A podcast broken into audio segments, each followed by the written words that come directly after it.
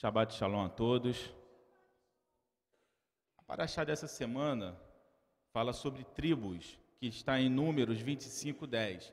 No entanto, eu não vou falar sobre números. Hoje eu vou falar sobre Jeremias, que é a parte do, da paraxá que está no, nos profetas. E gostaria que vocês abrissem Jeremias 1, no versículo 5 em diante.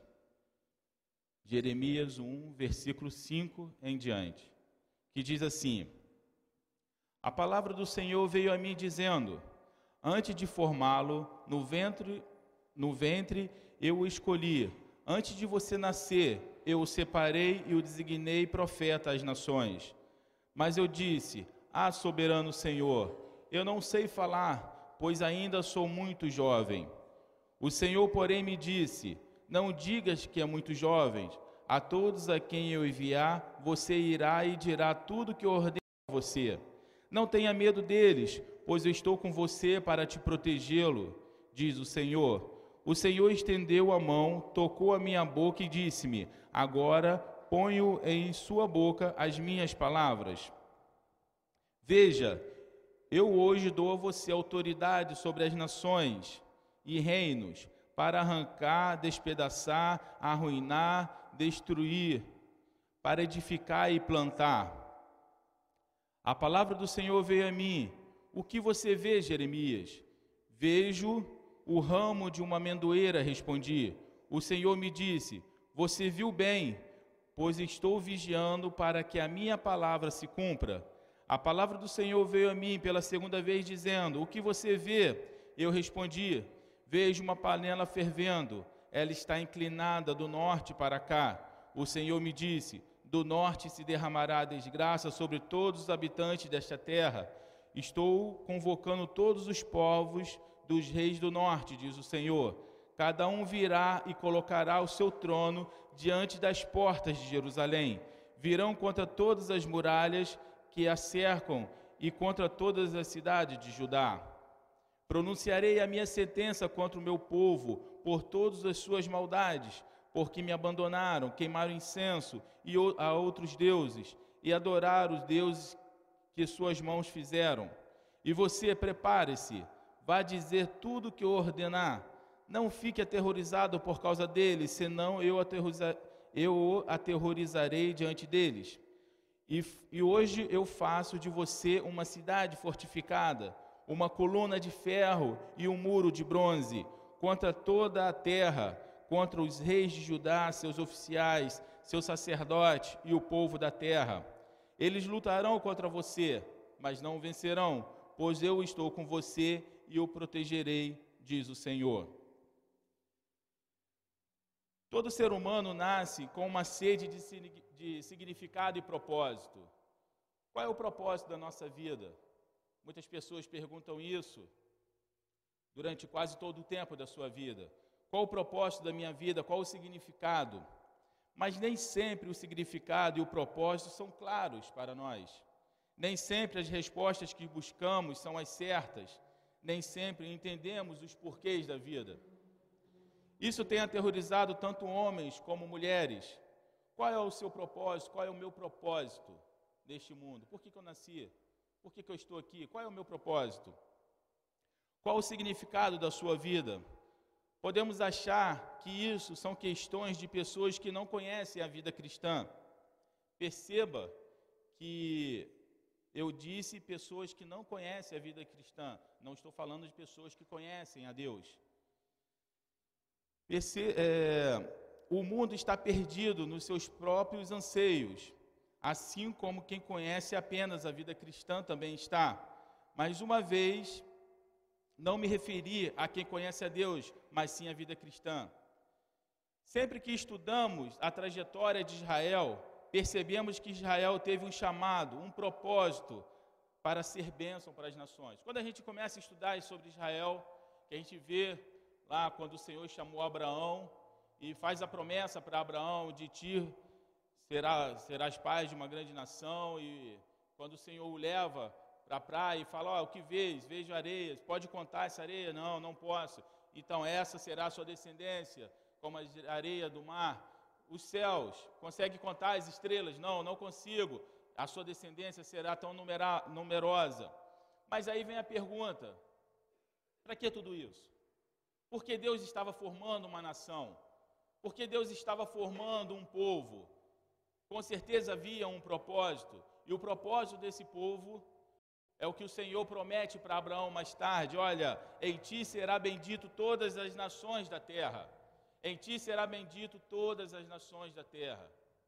Então, nós começamos a entender que Israel foi levantado um povo para ser um modelo para as outras nações, um modelo de salvação, um modelo para que o Senhor pudesse se agradar novamente do homem.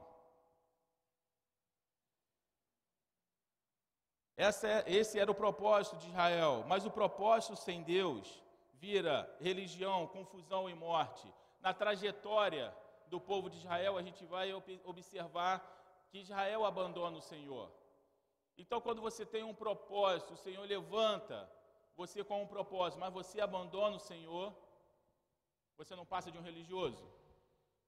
Quando você abandona o Senhor, você não passa de uma confusão. E quando você abandona o Senhor, o pecado impera na sua vida e o salário do pecado é a morte. Você não consegue ser bênção para ninguém se não tiver Deus no centro da sua vida. Mas preste atenção no que eu vou te falar. Israel não deixou de ser Israel porque se afastou de Deus. Mas Deus deixou de ser o Deus de Israel quando Israel se afasta de Deus. E qual é a consequência disso? A consequência é que os inimigos de Israel, que o Senhor um dia prometeu que seria destroçado diante de Israel, esses mesmos inimigos, eles têm vitória sobre Israel, ao ponto de levá-los cativos, ao ponto de subjugá-los. Então preste atenção: Israel não deixa de ser Israel porque se afastou de Deus, mas Deus deixou de ser o Deus de Israel, e isso é um problema. Perceba que a igreja também, ela não deixa de ser igreja quando ela se afasta de Deus.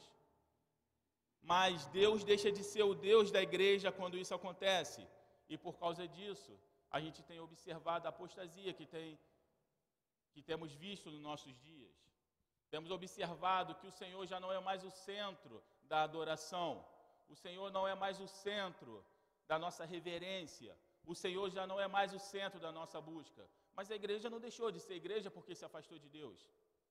Mas Deus tem deixado de ser o Deus da igreja. E isso é um grande erro. Quando Deus deixa de ser o Deus de nossas vidas, não deixamos de ser pessoas por isso. Deixamos de ser pessoas. Quando Deus não é o centro da nossa vida, deixamos de ser pessoas com um significado e com um propósito. Porque toda vida tem um significado e tem um propósito, mas diante da vontade de Deus. Fora isso, não passa de morte, fora disso, não passa de confusão. Israel, por se afastar de Deus, perdeu o propósito, mesmo sendo Israel, mesmo sendo o povo das promessas. Quando Israel se afasta de Deus, não é porque é Israel que vai continuar sendo abençoada, não, ela se afastou de Deus. Então, ser Israel não quer dizer nada, se ela se afasta de Deus. Ah, mas tinha as, as promessas? Sim, tinha as promessas, mas as promessas sempre foram condicionais. Se atentares ao seu Deus, se, se ouvires a minha voz, se obedeceres os meus estatutos, se, se obedeceres os meus mandamentos que hoje te ordeno, então Israel só é Israel abençoada quando ela está no centro da vontade de Deus. Israel só é apenas Israel quando está fora da vontade de Deus. Porque você observe bem, Israel é um povo escolhido por Deus. Mas se a gente for ver a trajetória de quando ele se afasta de Deus, talvez seja um dos povos que mais sofreu na história. Talvez seja um, um dos povos que mais peregrinou, que mais foi humilhado na história. Mas e as promessas de Deus? As promessas de Deus elas são condicionais. Se achegue a Deus e o Senhor se achegará a vós. Portanto, quem conhece apenas a vida cristã, não necessariamente conhece o propósito da sua vida. Você pode estar na igreja a sua vida inteira, mas isso não te faz de você um cristão. Você pode nascer no Evangelho e nunca ter ido para o mundo, mas isso não te faz um servo de Deus. O que faz o servo de Deus é quando você verdadeiramente entrega o seu coração ao Senhor. E aí começa a vir a mudança na sua vida. Observe a vida do profeta Jeremias. O propósito de sua vida não estava relacionado pelo fato dele ser filho de Abraão. Quando o Senhor chama Jeremias, e você vai observar ali que ele chama, o Senhor chama Jeremias, o Senhor não, não faz referência a Jeremias, porque Jeremias era israelita, era, era descendente de Abraão. O Senhor não faz essa referência. O Senhor, quando chama Jeremias, não faz referência a seus pais, não faz referência a nada. De, na verdade, o propósito da vida de Jeremias começa quando ele tem um encontro com o Senhor. E aí sim começa o propósito da vida de Jeremias, quando ele tem um encontro com o Senhor. Então não basta estarmos apenas na igreja, não basta ser apenas judeu, precisa haver um encontro com o Senhor. E aí nesse encontro a sua vida começa a mudar. E aí eu desafio quem está aqui ou quem está nos assistindo, você já teve um encontro verdadeiramente com o Senhor? Você conhece o Senhor de ouvir falar ou você o conhece porque você tem experiência com ele? Porque Jeremias, ele teve uma experiência com o Senhor. Neste encontro, Deus, Deus revela tê-lo escolhido desde o ventre da sua mãe.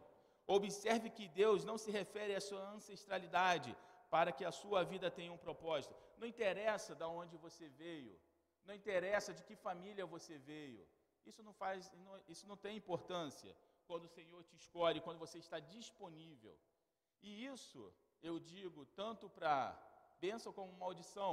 Às vezes a pessoa está na igreja, é filho de pastor, mas isso não quer dizer que você é herdeiro das promessas, se você se afastou do Senhor. E às vezes a pessoa vem de uma vida completamente errada, pais que, que mexe com, sei lá, com macumba e tudo mais, uma vida completamente errada, mas isso também não faz importância, porque o poder de Deus é, é tão poderoso que pode quebrar qualquer maldição na sua vida. Então não faz diferença de onde você veio, faz diferença a posição que você toma. Aí sim, como no caso de Jeremias, a posição que ele toma em fazer valer a vontade do Senhor, isso foi determinante para a vida dele. A sua vida tem um propósito porque Deus escolheu, e isso não tem a ver com as suas aptidões, como com sua nacionalidade ou com a sua paternidade. O problema é quando nós sabemos do propósito de Deus na nossa vida e mesmo assim estamos fugindo desse propósito. Ah, mas isso não acontece? Acontece sim. Muitas vezes nós sabemos exatamente qual é o propósito de Deus, mas nós não queremos fazer isso. Porque muitas vezes o propósito de Deus vai nos tirar da nossa zona de conforto, muitas vezes o propósito de Deus vai fazer com que a gente tenha uma vida diferente do que nós estamos acostumados. Muitas vezes o propósito de Deus vai fazer com que eu me preocupe mais com as coisas de Deus e me preocupe menos com a minha vida pessoal. E isso não é fácil. E quando isso acontece, a gente tenta fugir, como Jonas tentou fugir. E, e quando a gente observa isso, eu achei um texto muito interessante que está em Salmo 139, no versículo 7, que diz assim: Para onde eu poderei escapar do teu espírito? Para onde poderei fugir da tua presença? Para onde eu posso escapar se Deus está em todo lugar? Para onde eu posso escapar da sua presença se ele vê tudo, se ele sonda o meu coração, sonda o meu entendimento? Se eu subir aos céus, lá ele estarás. Se, ele, se eu fizer a minha cama na sepultura, também lá estarás. Se eu subir com as asas alvoradas e morar na do mar, na extremidade do mar, mesmo ali a tua mão direita me guiará e me sustentará. Sabe por quê? Porque os planos do Senhor não podem ser frustrados. Não é porque a minha vontade de não fazer que vai fazer com que os planos do Senhor sejam frustrados. Eles serão cumpridos. Então não adianta fugir. Como Jonas tenta fugir e aí é lançado ao mar. Não adianta. Quando Deus determina algo que deve ser feito, será feito de qualquer forma. Não adianta querermos fugir, não, adianta tentarmos negociar com Deus. No versículo 11 fala assim: Mesmo que eu diga que as trevas me encobrirão e que a luz se tornará como noite ao meu redor, verei que nem as trevas são escuras para ti. Mesmo quando eu falar, olha, Senhor, está tudo tão difícil, as trevas têm me rodeado, eu não posso fazer. E o Senhor fala, olha, a minha luz vai dissipar todas as trevas. Isso não é desculpa para mim. E ele fala assim no versículo 2: Verei que nem as trevas serão escuras para ti, a noite brilhará como o dia, pois para ti as trevas são luz. Versículo 13: Tu criaste o íntimo do meu ser e me teceste desde o ventre da minha mãe. Então não adianta, você não se conhece mais do que o Senhor te conhece. Você não tem a capacidade de saber quantos fios de cabelos você tem na cabeça. Mas o Senhor sabe quantos fios você tem na cabeça. E sabe além, sabe até quantos fios de, cabeça, de cabelo caiu hoje. Isso você não sabe, mas o Senhor sabe. Eu te louvo porque me fizeste de modo especial e admirável. Tuas obras são maravilhosas. Digo isso com convicção. E aí você começa a compreender que não há para onde ir, não há para onde escapar, porque o Senhor está em todo local, em todo local. E aí quando você começa a perceber isso, você começa a perceber que o Senhor te escolheu ainda no ventre da sua mãe. Por mais que você fale, olha, eu não consigo, as coisas são tão difíceis, eu não consigo dizer não para o pecado, mas o Senhor está trabalhando na sua vida. Sabe por quê? Porque nenhuma treva é tão forte que possa resistir à luz do Espírito de Deus. E quando o Espírito de Deus vem, todas as trevas são dissipadas. No final, o que nos resta é atender ao seu chamado e louvar a soberania de Deus. Observe o versículo 10 do texto que lemos de Jeremias. Veja, eu hoje, eu hoje dou a você autoridade sobre as nações e reinos, para encarar, despedaçar, arruinar, destruir, para edificar e para plantar. Deus nos tem dado autoridade para arrancar, despedaçar, arruinar, destruir as forças do inferno. Sabe por quê? Porque o Senhor já venceu e a vitória já é nossa. Só precisamos tomar posse dessa vitória. Mas Ele vai além, mas também nem, é, tem nos dado autoridade para plantar, para edificar. Plantar o quê? Plantar a palavra do Senhor. Edificar o quê? Edificar a fé então, nós temos autoridade para destruir as obras do diabo, mas também temos autoridade de plantar a boa semente. E é o que, pelo menos aqui, nessa, nessa base, nós temos feito. Temos lutado contra, contra as obras do diabo, mas também temos plantado, temos trabalhado, temos proclamado a justiça do reino de Deus e é para isso que o Senhor nos, nos chamou. Edificar a fé, edificar a esperança, plantar a palavra de Deus. Mas de que jeito você vai fazer isso? Eu não sei de que forma Deus vai te usar, mas eu sei como Ele vai começar a te usar. Se você chegar para mim e falar assim, Marcos, como que eu vou fazer isso? Eu não sei te responder. Porque Deus, para cada pessoa, tem uma obra diferente, com o mesmo propósito, mas uma obra diferente. A menos que o Espírito me revele, eu não vou saber qual é a sua tarefa no reino de Deus, o que você deve fazer. Mas eu sei de uma coisa: em primeiro lugar, você tem que parar de fugir. Isso eu tenho certeza. Você tem que parar de fugir do que o Senhor tem determinado para a sua vida. Você tem que parar de fugir porque você não quer sair da sua zona de conforto. O primeiro passo é você parar de fugir. O segundo é você se arrepender se arrepender de ter fugido, se arrepender de ter dito não para o Senhor, se arrepender dos seus pecados. E em terceiro lugar, tornar-se disponível. Eu não sei qual é a obra que o Senhor tem na vida de vocês, mas eu tenho certeza que é isso, que começa dessa forma: parar de fugir, se arrepender e tornar-se disponível. Será que nós temos nos tornado disponíveis para a obra do Senhor? Quando você olha hoje para a comunidade evangélica, é meio difícil, porque você vê apenas uma reunião de final de semana. Você vê apenas reuniões de pessoas que vêm no final de semana, senta no banco, louva, ouve a palavra e depois vai embora, mas não está disponível. Na verdade, a disponibilidade é apenas um dia. E o demais? A partir daí, Deus vai ter liberdade para direcioná-lo segundo as habilidades que Ele te capacitou. Cada um de nós temos uma capacidade da qual o Senhor nos capacitou para fazer a obra dele. O problema é que nós estamos fugindo, o problema é que nós não estamos nos colocando na disposição do Senhor. Mas não acaba por aí.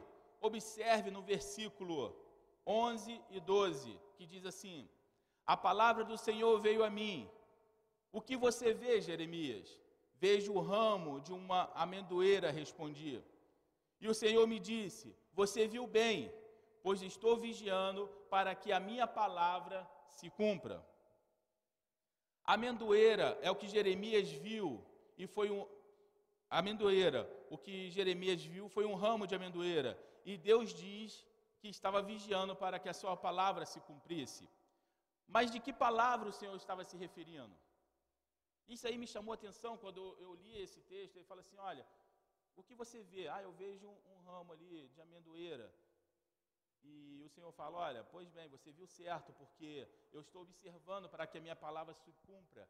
E eu fiquei pensando: qual é a palavra do Senhor que deveria se cumprir? O que ele já havia dito para que fosse cumprido? E aí eu fui perceber que um dos problemas para a nossa dificuldade em entendermos a Bíblia é que a Bíblia ela não está ela não está colocada de uma ordem cronológica. E nesse caso aqui, principalmente, ela está colocada entre profetas maiores e profetas menores.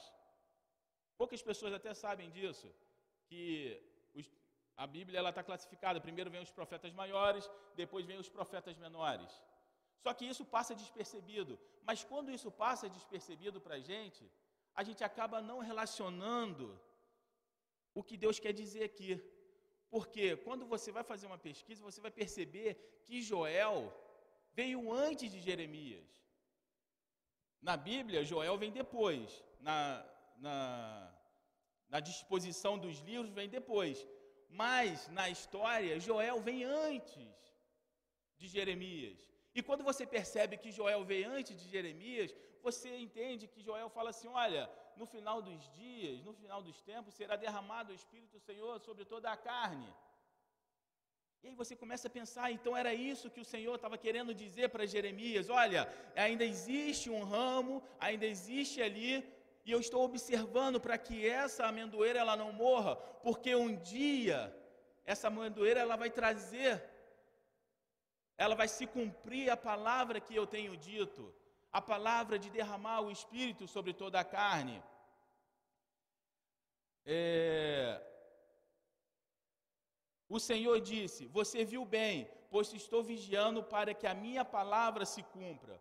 O profeta Joel profetizou que nos últimos dias seria derramado o Espírito de Deus sobre toda a carne. E o interessante que o nome em hebraico de, dessa amendoeira, eu não sei falar exatamente, mas está escrito assim, é, acho que é Shar Kerdash, que significa literalmente aquele que desperta.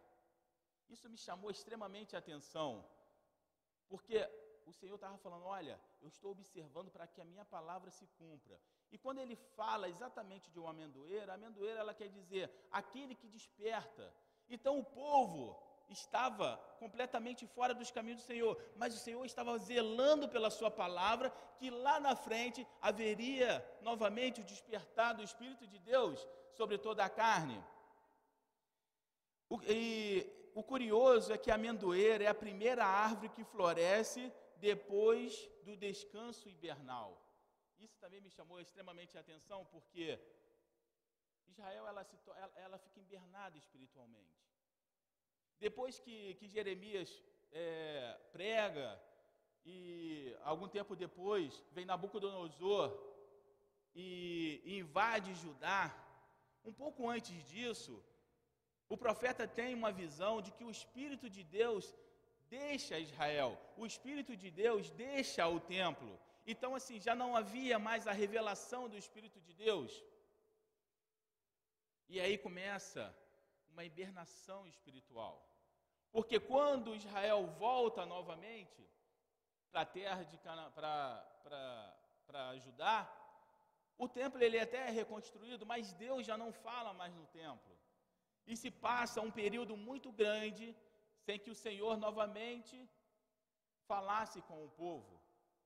E aí a gente começa a perceber, a árvore ela não havia morrido, ela estava apenas hibernando. O Espírito de Deus estava apenas hibernando, mas ele voltaria para fazer a diferença. E o interessante é que em Êxodo 25, 33, diz que o candelabro deveria ter as hastes semelhantes à amendoeira. E aí você começa a juntar as coisas. Então as hastes do, do, da menorá deveria ser igual à amendoeira. E aí você começa a perceber que o, a menorá ela tem sete braços e você começa a perceber que os sete braços significam os sete Espíritos de Deus. E aí você vai começando a perceber que o Senhor estava zelando pela Sua palavra, zelando para que voltasse novamente o Espírito dele. E, e, o interessante é que quando você vai percebendo isso, eu abri lá em, em Isaías 11, de 1 a 3, que diz assim: um ramo surgirá do tronco de Jessé, e das suas raízes brotará um renovo.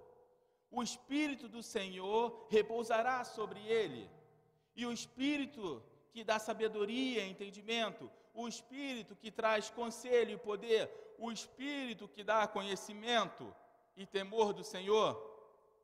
Ele será inspirado no temor do Senhor, não julgará pela aparência, nem decidirá com base no que ouviu mas com retidão julgará os necessitados, com justiça tomará decisões em favor dos pobres, com, sua, com suas palavras, como se fosse um cajado, ferirá a terra, e com o sopro da sua boca matará o ímpio. E aí você começa a ver que o Senhor está novamente restabelecendo a sua justiça, mas através de quem agora? Através de Jesus, porque ele fala em Isaías que ele, sobre ele repousará os sete Espíritos de Deus.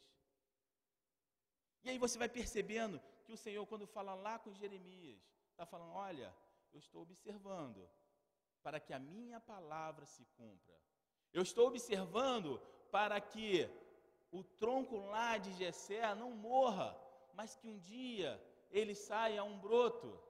E que desse broto vai vir a salvação de toda a terra, não só de Israel, mas a salvação de toda a terra, porque nesse broto será repousado os sete Espíritos de Deus. Mas não passa, não para por aí. Fica claro que o Senhor estava se referindo a Jesus, que viria e teria os sete Espíritos de Deus. E não apenas isso, a amendoeira produz um fruto da qual se extrai um óleo. Era o óleo que mantinha o candelabro aceso. E aí você vai juntando as coisas. Da amendoeira, ela produzia uma, um, um fruto, um fruto seco, sem aparência. Isso te lembra alguma coisa? Um fruto seco, sem aparência, que ninguém dá nada por ele. Mas quando você usa esse fruto, ele produz óleo. E como que era a importância do óleo naquela época? O óleo servia para manter o fogo aceso. Lembra que fala lá em Êxodo que a chama da menorá nunca deveria se apagar? Que sempre deveria? E como que ela não vai se apagar? O que, que existia naquela época para manter ele aceso? Não era o óleo? E aí você, só que não para por aí. A visão de João deixa claro de que estava, de quem estava no meio daquele candelabro, era Jesus. Portanto, quem revela a beleza e a majestade de Jesus é o Espírito Santo de Deus. E aí você vai começando a entender, olha, quando Pedro responde uma pergunta para Jesus, que Jesus fala assim: Olha, quem eu sou? Quem diz o povo que eu sou? E todo mundo fala, ah, sou é um profeta, é não sei o que, não sei o que lá. E aí ele pergunta assim: E vocês, quem dizes que eu sou? E aí Pedro fala assim: Tu és o Cristo. Qual é a resposta que Jesus dá para Pedro nessa hora? Quem lembra aí da resposta que Jesus dá para Pedro? Foi revelado pelo Espírito de Deus. Então você não conhece a Jesus sem ser pelo Espírito Santo de Deus. Por isso que Jesus fala assim: olha, é necessário que eu vá, porque é melhor que o meu Espírito venha. Por que, que é melhor que Jesus vá e o Espírito de Deus venha? Porque é o Espírito que vai revelar Jesus nas nossas vidas. Porque não é por força, não é por violência, mas é pelo meu espírito. E quem convence um homem do pecado não é a minha eloquência, não é o meu muito conhecimento, não é o meu muito falar, não é eu louvar fabulosamente. Quem convence um homem da justiça, do juízo e do pecado é quem? Espírito Santo de Deus. Então o Senhor teve a preocupação lá. Olha, o que você vê? Eu vejo uma amendoeira. Você viu bem, porque eu estou zelando para que a minha palavra não se perca, mas que a minha palavra se cumpra. Jesus deveria vir cheio do Espírito Santo de Deus, morrer pelos nossos pecados, ressuscitar, subir a destra do, do Pai, mas deixar o fruto aqui. Qual é o fruto? O Espírito Santo de Deus. Sabemos o que aconteceu em Atos, onde o Espírito de Deus desceu e encheu os apóstolos de poder, e depois, cheio do Espírito de Deus, saiu para pregar as boas novas. Então você percebe que os onze apóstolos, eles andam com Jesus durante três anos. Eles aprenderam tudo o que deveria aprender durante três anos. Mas aí eu faço uma pergunta: eles já estavam habilitados a pregar? Por quê? Eu fiz uma pergunta se, para as pessoas que estão nos assistindo, eu fiz uma pergunta se depois de três anos, andando com Jesus, se os apóstolos estavam habilitados a pregar, e a resposta foi não. Sim, a resposta é não. Porque Paulo vai dizer lá na frente: a letra mata, mas o espírito vivifica.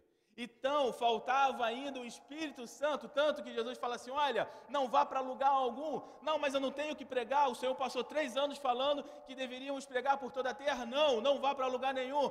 Vá para Jerusalém, até que do alto sejais revestidos de poder.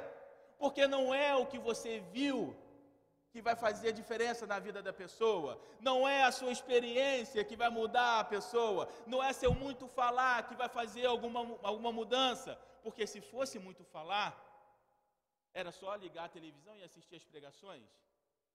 Mas o que vai fazer a mudança é o Espírito Santo de Deus. Então não vá para lugar algum, espere até que do alto sejais revestido do Espírito Santo de Deus. E aí sim vocês podem sair. E aí você vai ler que em Atos, quando eles saem em uma pregação, eu não lembro a quantidade, mas não sei quantos mil se converte em apenas uma pregação. E aí, em outras passagens, Pedro passa e a sombra de Pedro cura. Em outra passagem, uma pessoa que está que tá na porta de uma da Formosa lá, não sei quantos anos, desde nascença, que está lá com problema lá, é aleijado, e aí ele pergunta, o que você pode nos dar? Me dê um dinheiro. E ele fala assim, olhe para nós, eu não tenho nada para te, te dar, mas pelo poder do Espírito Santo de Deus refletido em Jesus na minha vida, do qual eu andei três anos, eu digo para você: levanta-se e anda. E o homem não pensou duas vezes, ele apenas levantou e andou. Não era por causa da palavra de Pedro, não era por causa da experiência de Pedro, não era porque ele teve a oportunidade de aprender com o mestre durante três anos, mas era porque eles estavam cheios do Espírito Santo de Deus. E aí, eu fiquei pensando muito nisso, porque nós temos orado pedindo um avivamento, quando na verdade o avivamento já aconteceu. Passamos pedindo, Senhor, aviva a tua igreja, aviva o teu povo, mas o avivamento já aconteceu, o Espírito Santo de Deus já desceu. Sabe qual é o problema? O problema é o mesmo problema que estava acontecendo com o povo de Israel quando saiu do Egito e lutou todas as guerras com Josué. E Josué fala assim: Até quando vocês vão negligenciar a herança que o Senhor teu Deus te deu? A vitória já era deles, a terra já estava lá, era só repartir, era só tomar posse. Assim como o Espírito Santo de Deus, ele já desceu, ele está aqui, só falta que tomamos posse desse poder. Mas nós temos negligenciado isso. E aí eu, eu posso até ouvir Josué falando: até quanto vocês vão negligenciar a herança que o Senhor te deu? Porque o Espírito Santo é a nossa herança. Porque quando Jesus subiu, ele falou assim: Olha, eu vou, mas não vou te deixar órfão. Eu enviarei o meu espírito para estar com vocês. Então, isso foi uma promessa, isso é uma herança. E nós não temos tomado posse dessa herança.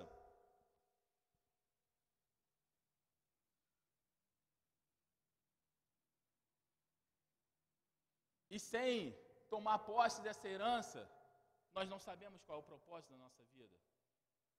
Nós não sabemos para que estamos aqui. Porque é o Espírito Santo de Deus que vai nos guiar. Lembra que quando Jesus foi para o deserto, e ele passa lá 40 dias no deserto, quem levou Jesus para o deserto? O Espírito Santo levou. Então, aonde Jesus ia, quem levava?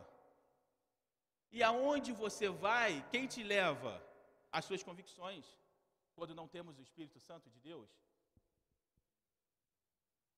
Quando nós não temos o Espírito Santo de Deus, quem nos leva são nossas convicções, são as nossas certezas, são o que achamos que é certo.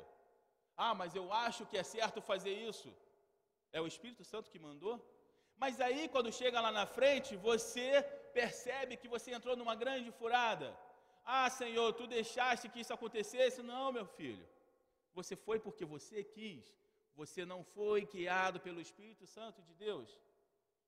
Você vai observar na palavra de Deus que em todos os casos, sempre quando os apóstolos estavam em perigo, quem os livrava? O Espírito Santo os tirou de lá, e o Espírito Santo tirou daqui. A tua palavra é lâmpada para os meus pés. E aí eu fico pensando, novamente, o que, que é lâmpada? O que, que é a luz? se não é o Espírito Santo de Deus? É, quando a gente. E aí, para finalizar, eu queria ler com vocês os dois últimos versículos que está em Jeremias, nos 18 e 19, que fala assim: preste atenção. E hoje eu faço de você uma cidade fortificada, uma coluna de ferro e um muro de bronze, contra toda, toda a terra, contra os reis de Judá, seus oficiais, seus sacerdotes e o povo da terra. O Senhor está nos levantando para ser uma cidade fortificada. Contra o quê? Contra a religião. Contra o quê? Contra a injustiça. Contra o quê? Contra a apostasia que está se levantando, que está, que está é, enraizada na igreja.